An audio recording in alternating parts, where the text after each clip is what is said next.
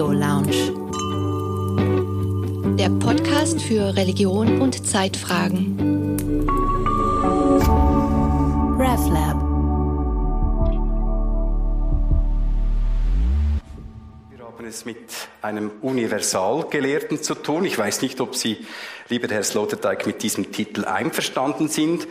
Universalgelehrte, einer habe ich gelesen, einer der letzten öffentlichen Intellektuellen, der keine Debatte scheut. Sie sind bekannt als Philosoph, als einer, der die Kunst des gefährlichen Denkens beherrscht und wagt. Sie sind bekannt als Kulturwissenschaftler, der sich nicht scheut, Themen aufzugreifen, sich dem Widerspruch auszusetzen und ihn auch zu genießen hin und wieder, vielleicht auch daran zu leiden und in äh, Wespennester zu stochen wie kein zweiter, um dann auch gestochen zu werden. Vor allem aber, und deshalb sind Sie heute hier, haben Sie uns Theologinnen und Theologen doch einige philosophische Brocken hingeworfen, die wir, an denen wir uns abarbeiten, die wir rezipieren und mit viel Gewinn auch mit denen wir uns auseinandersetzen. Religion als Proto poetische Entscheidung, Neues vom Willen zur Macht, sofern er den Unwillen zur Ungläubigkeit darstellt. Für diesem verheißungsvollen Titel erwarten wir jetzt ein Referat von Ihnen, das uns zum Staunen, zum Denken bringt und vielleicht mit Nietzsche versöhnt. Wir wissen es noch nicht. Sie haben das Wort. Herzlichen Dank für diese Begrüßungsworte.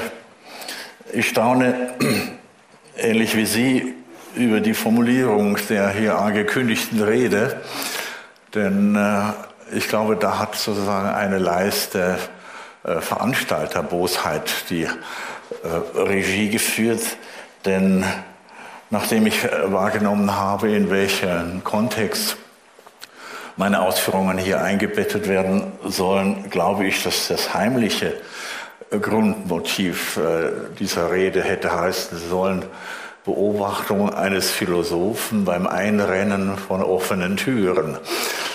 Ich glaube, das ist die äh, Tendenz oder die Kontextuierung, mit der ich mich hier auseinanderzusetzen habe. Ich gestehe, dass ich Kurt Marx hier nicht gekannt habe, bevor ich in der Vorbereitung auf diese Veranstaltung auf seinen Namen und auf sein Werk aufmerksam geworden bin und habe natürlich dann auch die Ironie und die Subtilität der Regie zu würdigen begonnen, auf, auf die ich mich jetzt äh, versuche einzustellen.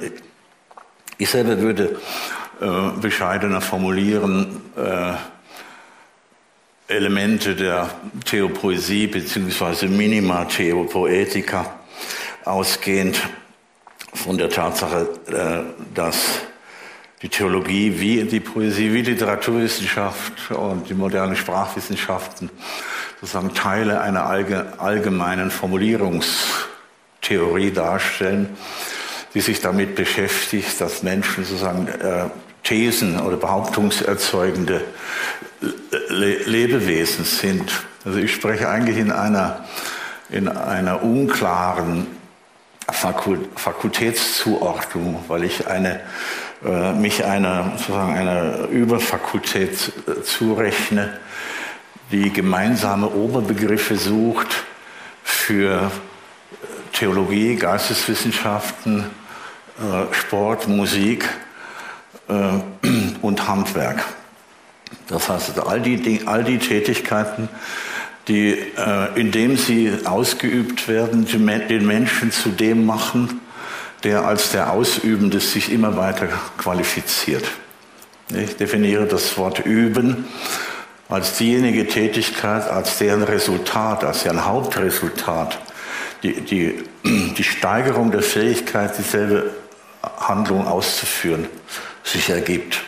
Also es ist eine, hm, die Grundhaltung äh, der Sprache, die Grundhaltung des Herstellens, des, des Machens, des, auch äh, jeder Form des Dialogs ist immer autoplastisch. Menschen sind offenkundig äh, Lebewesen, die die Fähigkeit haben, beim Handeln die Fähigkeit des Handelns zu intensivieren. Dass dies in, in, der Regel in der Selbstverständlichkeit versinkt, erkennen wir nach Verletzungen.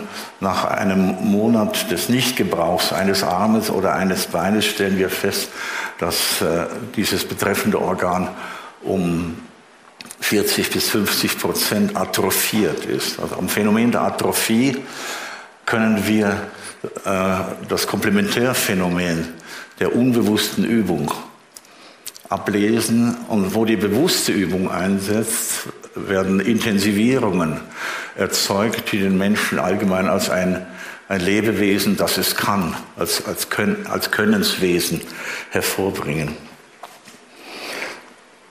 Ich war, als ich mich mit dem Buch äh, zu beschäftigen begann, das unter dem Titel Den Himmel zum Sprechen bringen vorliegt, von der Tatsache beeindruckt, dass es in den meisten orientalischen Sprachen, insbesondere aber auch im Griechischen, äh, kein Wort für Religion gibt. Es gibt viele sinnverwandte Wörter, aber bei den, bei den Griechen hat es mich besonders beeindruckt, die Tatsache, dass äh, das Wort, das man in der Regel als das Sinnverwandteste heranzieht, nämlich das Wort äh, Eusebaya, ähm, präzise eigentlich nur mit Frömmigkeit übersetzt werden kann, aber nicht das trifft, was wir Religion nennen, zumindest nur in der äh, streng lateinischen Bedeutung des, des Wortes, wenn man Religio tatsächlich, wie Cicero vorschlägt, von äh, Legere, von Re Legere her deutet und damit äh, den Akzent auf die Sorgfalt bei der Bewahrung des Protokolls im Umgang zwischen diesseitigem und jenseitigem äh, zu setzen versucht. Aber ansonsten äh, ist ja auch Plato durch seine äh, Sprechrollenfigur Sokrates auf die Spur dieses fehlenden Begriffes äh, gekommen und hat in seinem Dialog Eutyphron äh, den gleichnamigen Bewohner Athens auf seinem Wege zum, zum Gericht angesprochen. Er hat gesagt, du hast doch äh, dir den Ruf erworben, von den religiösen Dingen viel zu verstehen. Belehre mich hierüber. Und in diesem Zusammenhang formuliert er den ersten für uns noch brauchbaren Begriff von Religion in der griechischen Perspektive, nämlich äh, Therapeia Theon. Das heißt, dass die Behandlung der göttlichen Dinge. Wir hören natürlich das Wort Therapie heraus in seiner ursprünglichen Bedeutungsbreite, wo es äh, dienen, pflegen, verehren, kultisch hegen impliziert, einschließlich der, der heilkundlichen Bemühungen. Also Götter sind offenkundig oder göttliche Dinge sind offenkundig solche, die von einer besonders kundigen Behandlung abhängig sind. Äh, bei Plato selber entwickelt sich der Gedanke in der Richtung, dass offenkundig die volkstümlichen Opfergebräuche äh, für den sokratischen Gottesbegriff nicht mehr geeignet sind, weil, weil Gott sich nicht bestechen lässt durch äh, die Opferung von Tieren. Und je älter Plato wird, desto heftiger wird auch seine Aversion äh, gegen die volksreligiösen, blutigen Kommunikationsformen in der Therapeia Theon.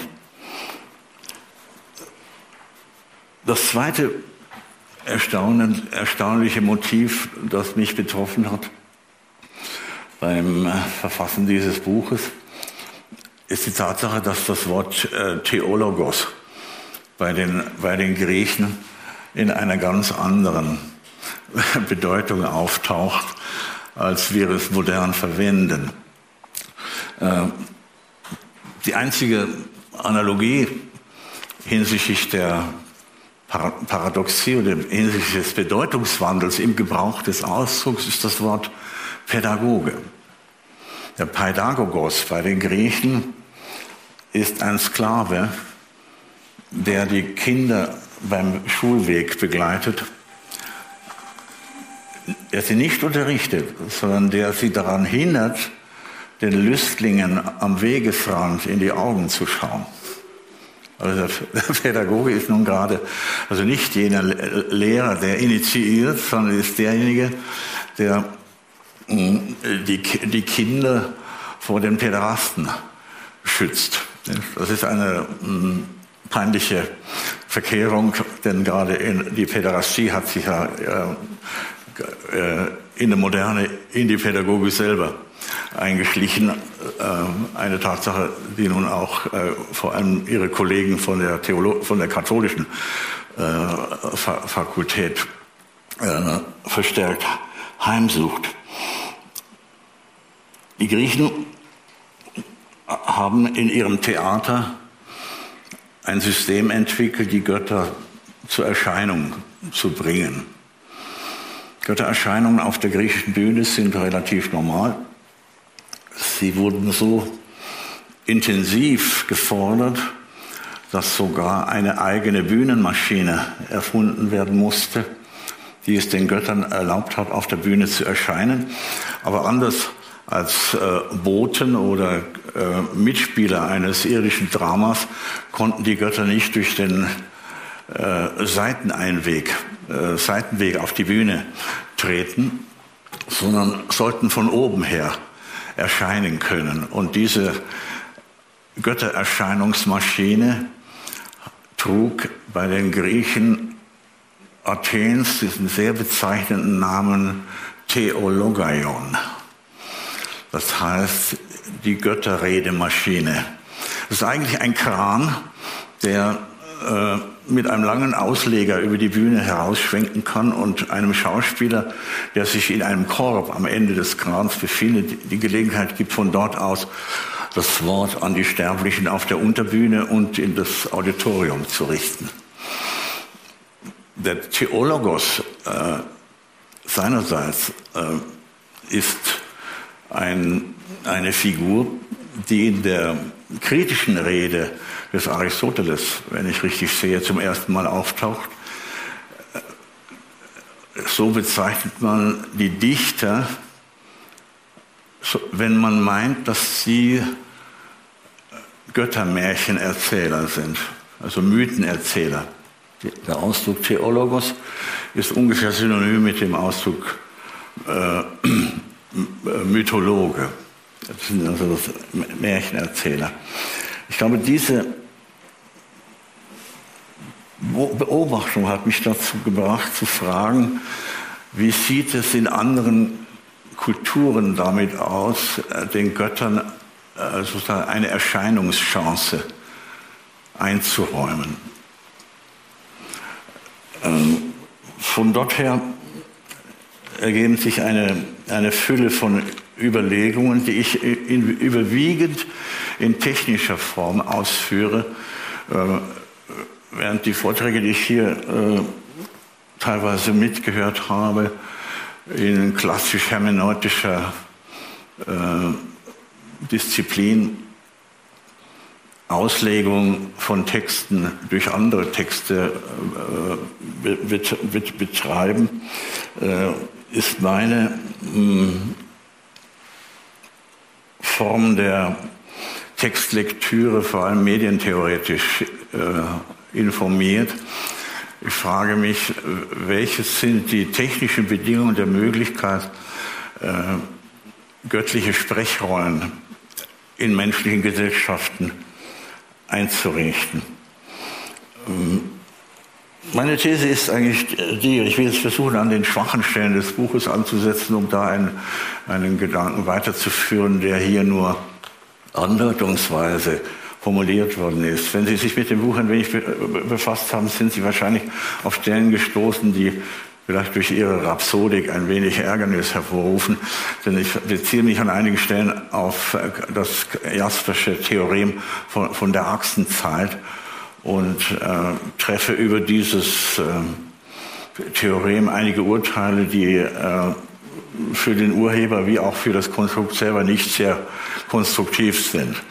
Äh, ich sage, dass äh, es, der, es eigentlich sich um eine Mystifikation handelt, deren, äh, an deren Auflösung viel gelegen ist, um zu verstehen, was, was Jaspers eigentlich gesehen hat, wenn er vom alten China über Indien, Persien, äh, Judäa und, Griechenland so eine fast gleichzeitige, ein fast gleichzeitiges Aufkommen neuartiger, äh, totalisierender Weltbildformulierungen beobachtet hat. Äh, nach meinem Dafürhalten äh, ist das als ein medientheoretisches Ereignis zu würdigen. In all diesen Kulturen ist relativ gleichzeitig mit sozusagen einer Dehnungsspanne von äh, weniger als 1000 Jahren die Schrift als das größte kulturgeschichtliche Ereignis eines gegebenen Kulturraumes aufgetaucht. Ähm, Jan Aßmann hat ja schon darauf hingewiesen, dass das Achsenzeittheorem insofern unvollständig ist, weil die ägyptische Kultur in ihren Formulierungsleistungen den anderen sogenannten Kulturen des Durchbruchs mindestens ebenbürtig ist, äh, jedoch äh, 1000 bis 2000 Jahre älter aus dem Achsenzeitschema herausbricht. Aber sie erfüllt das Kriterium äh, der Schriftförmigkeit von Weisheit. In dem Augenblick, wo Schrift als Kulturtechnik möglich wird, setzt eine äh, marxistisch gesprochen eine ursprüngliche Akkumulation vom, von äh, nämlischem Kapital ein, die unweigerlich äh, zur Formulierung äh, erhöhter äh, Weltbildstrukturen führen kann.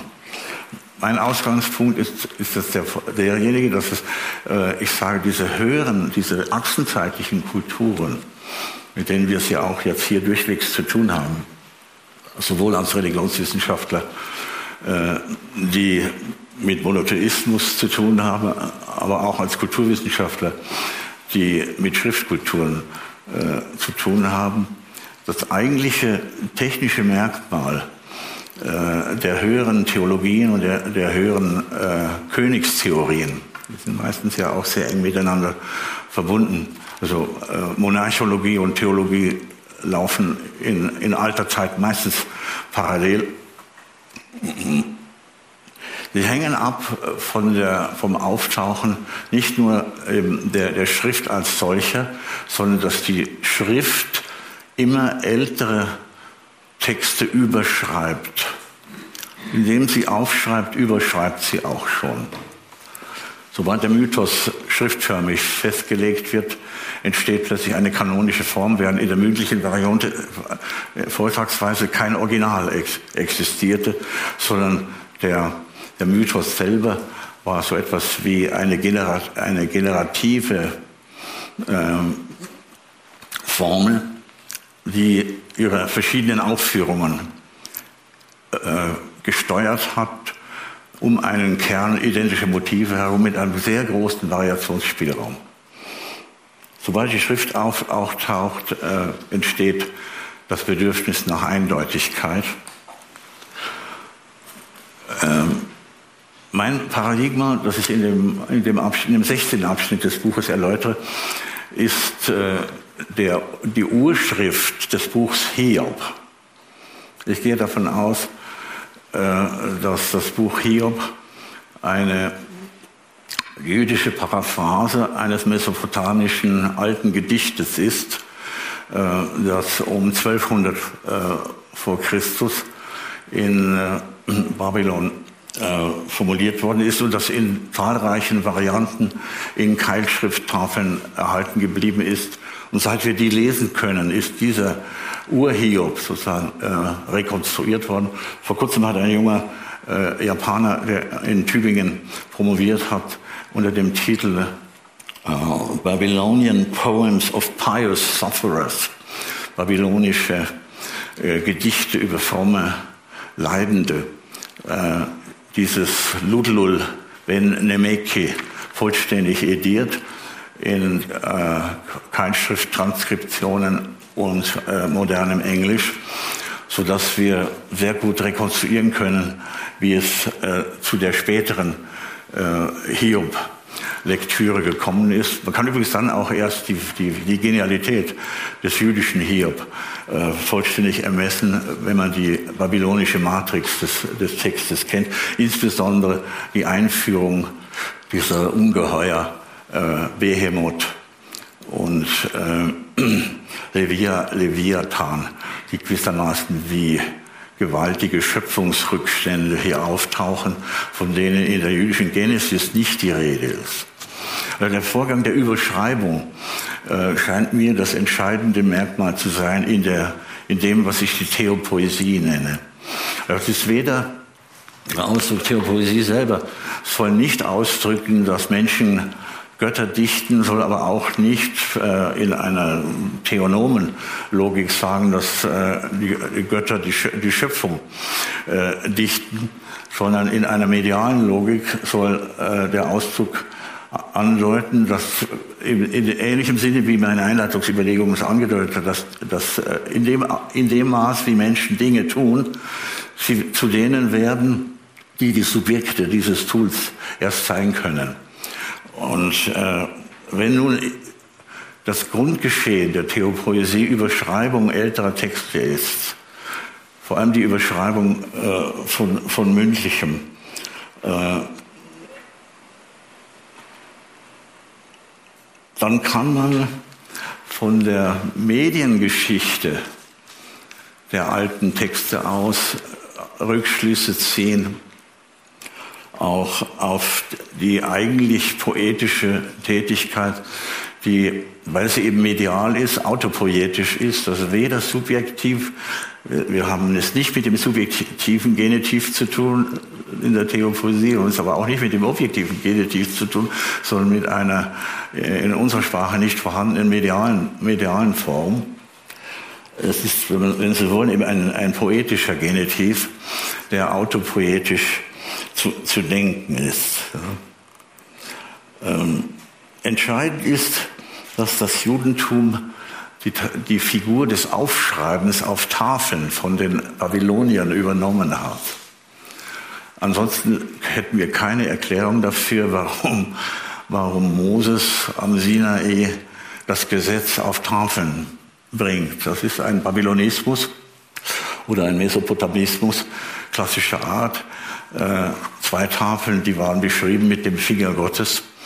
Äh, die zehn Gebote, die darauf gestanden haben sollen, sind ihrerseits Überschreibungen Mesopot mesopotamischer äh, Gesetzes, alt, mesopotamischer Gesetzestexte, die hier in einer rationalisierten und systematisierten Form wieder auftauchen und die man dann wieder in einer etwas längeren Form im Levitikus ja auch, auch wieder, wiederfindet.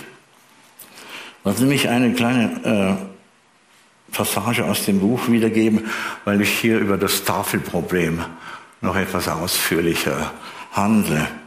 Nämlich, dass der Herr Israels die Offenbarung am Sinai auf zwei Tafeln, beschrieben vom Finger Gottes, an Moses übergeben haben soll, deutet zum einen auf die imaginative Aneignung babylonischer Formate durch jüdische Erzähler und zum anderen auf die Rückdatierung der Deportation der jüdischen Elite nach Babylon im 6. Jahrhundert.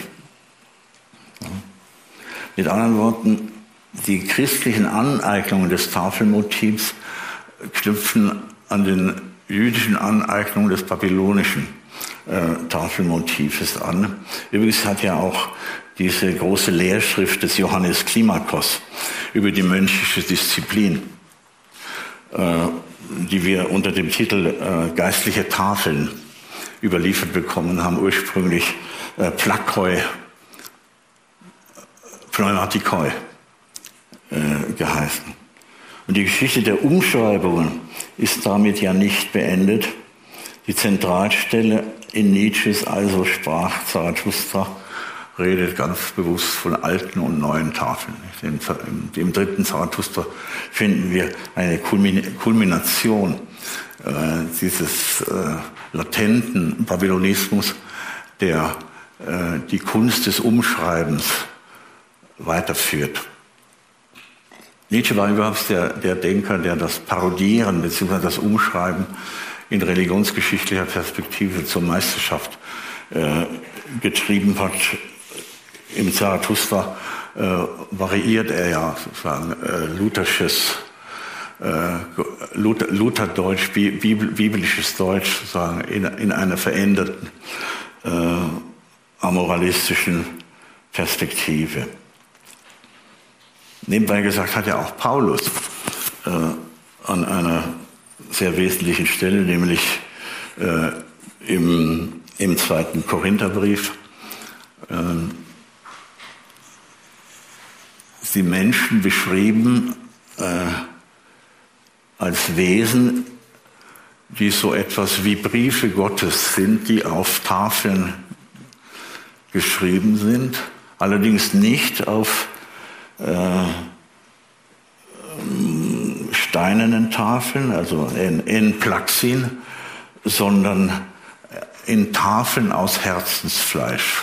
Also Sie sehen, dass diese Motivwanderung, dass die Figur der Überschreibung äh, im evangelischen Prozess selber äh, an, anwesend ist.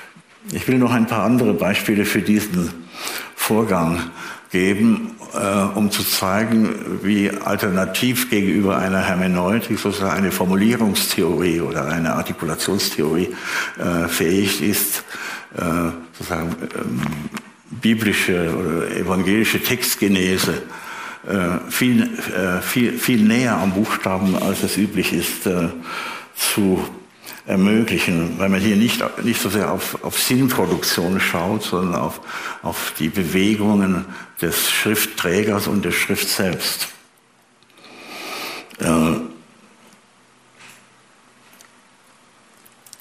Eines der mh, einschneidendsten Phänomene im Vorgang der Überschreibungen oder Überformungen betrifft die äh, Poesie der Sakramente. Das Sakramentum ist ja ursprünglich, äh, wie man bei Adolf von Harnack und anderen äh, hat lernen können, übrigens eher in den, in, bei dem Harnack, der noch keinen Adelstitel hatte, also bei dem frühen, äh, bevor er das von erworben hat. Das Sakramentum ist der Fahneneid äh, des römischen Soldaten. Und das Sakrum, auf welches geschworen wird, ist, sind die Legionsadler. Äh, hier wird in einer gewaltigen um Umschreibung sozusagen eine, eine veränderte Form der Angelobung vollzogen, die äh, ähnlich wie das Einschwören auf das soldatische Sakrum einen Subjektwechsel bei dem Schwörenden hervorbringt. Nicht? Das entscheidende äh, Sakrament, um das es zunächst geht, ist ja die, ist die Taufe, weil die Taufe ist gewissermaßen die, die, Umf die Umformung des soldatischen Sakramentums in eine Angelobung in das Volk der Getauften bringt, nicht? Äh, wobei sozusagen ein alter Mensch hergegeben wird, ein neuer Mensch gewonnen wird. Und in diesem Subjektwechsel wird sozusagen die, die, Umsch die Umschreibung des, des natürlichen Gesetzestextes im Herzen in den, in den christlichen Text im Herzen vollzogen. Paulus hat das noch gewusst und hat daher den Heiden ja zugebilligt, dass bei ihnen so etwas wie ein natürliches Gesetz eingeschrieben gewesen sein könnte. Ja, sehr zum Ärger von, äh, von Karl Barth, der ja äh, die Spuren der natürlichen Theologie äh, fast im Modus der, der Teufelsaustreibung äh, betrieben hat. Nicht wahr? Natürlich ist äh, Ihnen allen bestens vertraut. Das äh, könnten Sie besser mir erklären als ich Ihnen.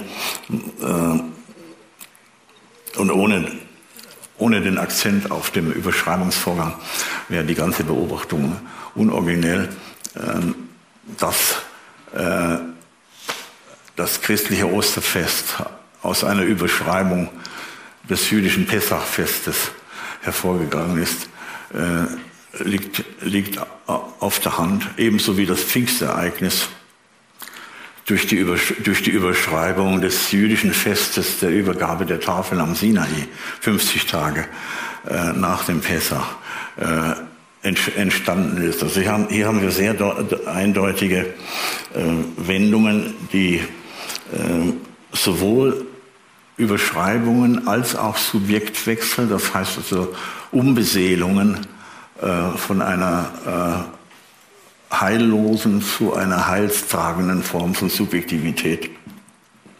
implizieren.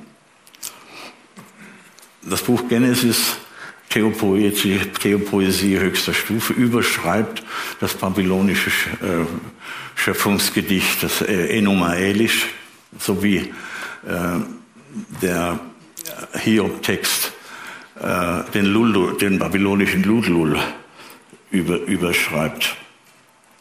Hm. Also mir scheint äh, mit den Hinweisen auf, auf diese äh, alten theopoetischen äh, Motive ist eigentlich so etwas wie ein Handwerkszeug äh, umschrieben, das sich nun in, in vielfältiger Weise auch auf andere äh, Prozesse beziehen lässt. Ich selber äh, sehe die, die Schlüsselstelle meines Buches im, im, achten Abschnitt und dann in den, im, 14, im 15., 16. und 17. Äh, Kapitel, wo ich die Poesie des Lobes, die Poesie der Geduld und die Poesie der Übertreibung und des Exzesses versuche aus, auszuführen. Wobei ich glaube, dass die, äh,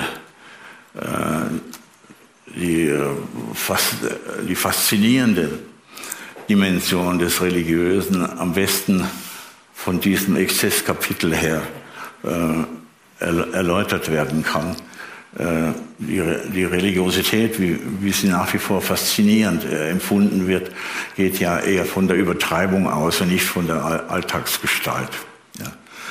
Also man muss hier wahrscheinlich eine, in eine ja, vor, vorkalvinistische äh, Auffassung äh, des religiösen Lebens zu, zu, zurückstreiten, in dem das Phänomen auftaucht, das äh, Max Weber ironischerweise als äh, religiöse Virtuosität beschrieben hat. Ich erinnere mich auch an einen Vortrag von äh, Karl Friedrich von Weizsäcker äh, vor fast 50 Jahren, den ich einmal als junger Mensch gehört habe, wo er sagte, aus seiner Sicht ist Religion eigentlich meistens nur die Anerkennung, die Menschen ohne religiöse Erfahrung den Menschen entgegenbringen, die welche haben. Wobei das Kriterium die Ekstase ist. Ne? Und dass die Anerkennung der Ekstase durch die Nicht-Ekstatiker überhaupt erst so etwas wie Normalreligion erzeugen kann, füllt das ganze Phänomen mit äh, einer latenten Ironie. Denn äh, es ist tatsächlich sozusagen ein, äh, ein Ausleihgeschäft immer. Ähm, es wird Evidenz, die man nicht selber hat, äh, von Evidenzbesitzern äh, übernommen in einem äh, gemeindlichen Kredit, Kreditgeschäft, weswegen Gemeinden ganz ohne Ekstatiker oder Pneumatiker nicht eigentlich nicht wirklich existieren können.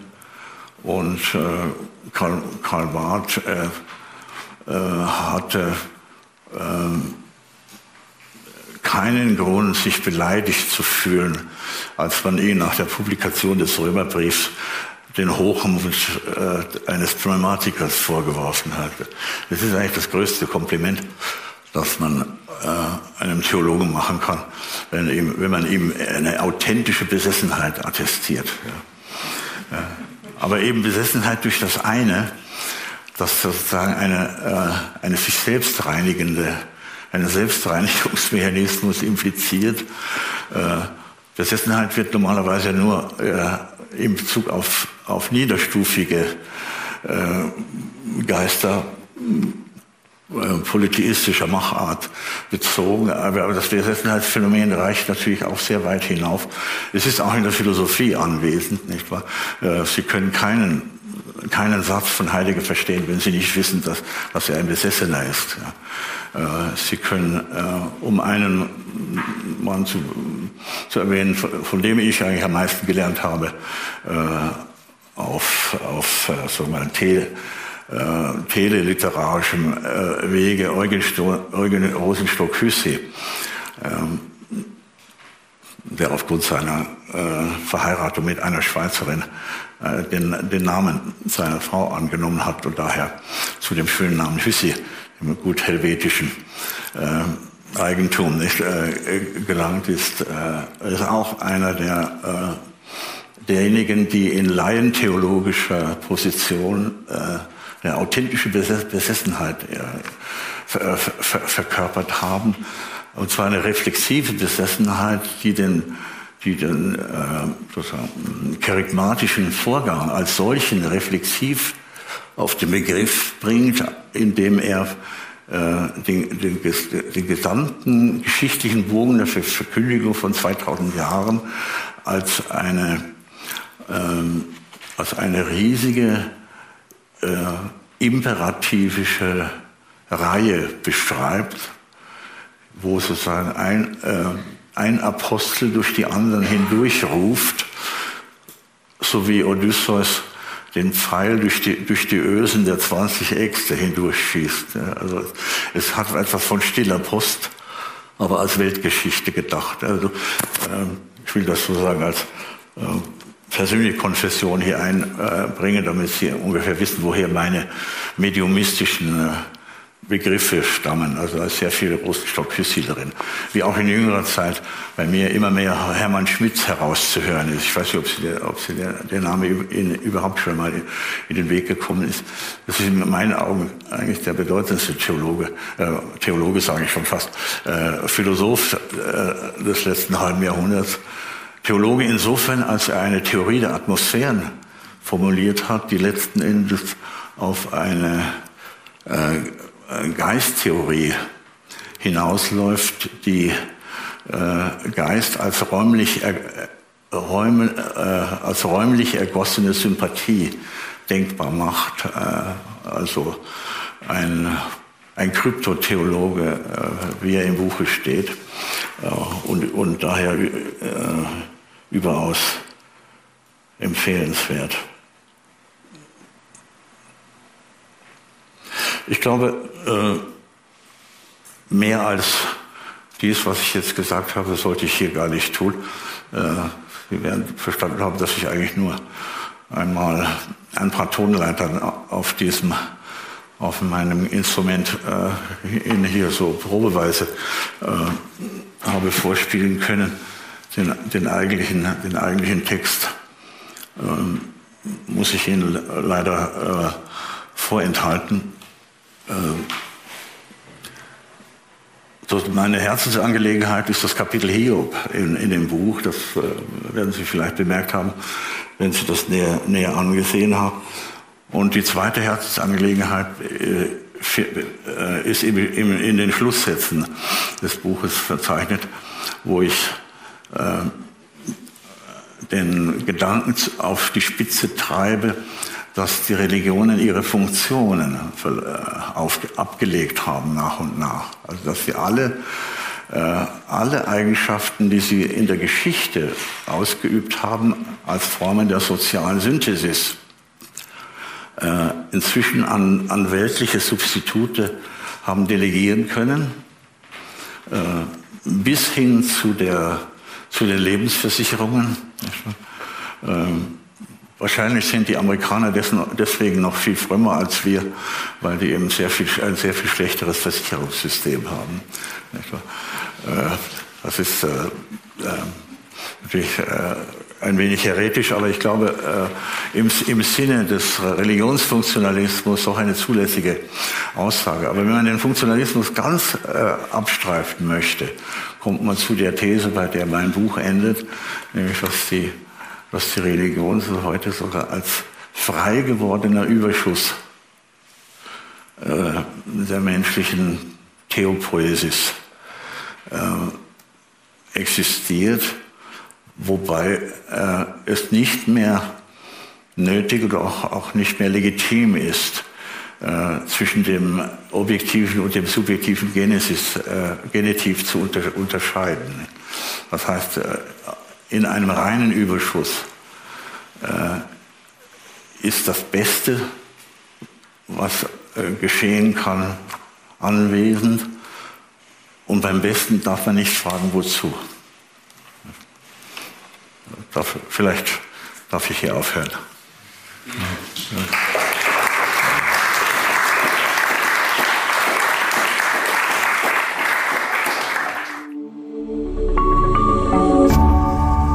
Slap.